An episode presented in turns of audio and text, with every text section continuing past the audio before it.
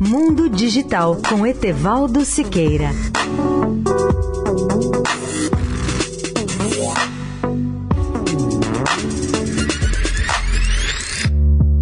Olá, amigos da Eldorado. Todos conhecem a tendência de uma mola a voltar a seu estado anterior quando a esticamos. A borracha é outro exemplo de material que também volta ao seu estado anterior quando a deformamos ou esticamos. Esta característica física se chama resiliência. Diversos ouvintes me pedem para aprofundar o significado de resiliência, mas no sentido humano. E eu logo explico que uma pessoa resiliente é aquela que é capaz de lidar com situações adversas, superar pressões, obstáculos e problemas e reagir positivamente a tudo isso, sem entrar em conflito psicológico ou emocional. Na vida real, somos testados de tempos em tempos em nossa capacidade de adaptação, isto é, em nossa resiliência. O principal objetivo da resiliência não é restaurar o passado, mas proporcionar condições para que possamos dar um salto à frente. É nossa habilidade de manter o propósito enquanto nos adaptamos a novos métodos e procedimentos. Num exemplo bem simples, resiliente, é a qualidade de alguém que, depois de passar por uma situação difícil, consegue voltar a fazer o que fazia antes sem perder o seu foco, sem traumas, sem desequilíbrio. É claro que isso não é fácil. No sentido puramente profissional, a pessoa resiliente ajusta as velas do seu barco para alcançar o seu objetivo, adapta-se aos ventos, enfrenta obstáculos e age com flexibilidade diante da conjuntura adversa. Em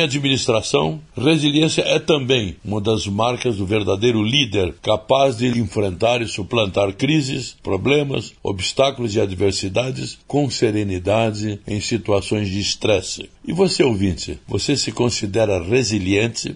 Etevaldo Siqueira, especial para a Rádio Eldorado. Mundo Digital com Etevaldo Siqueira.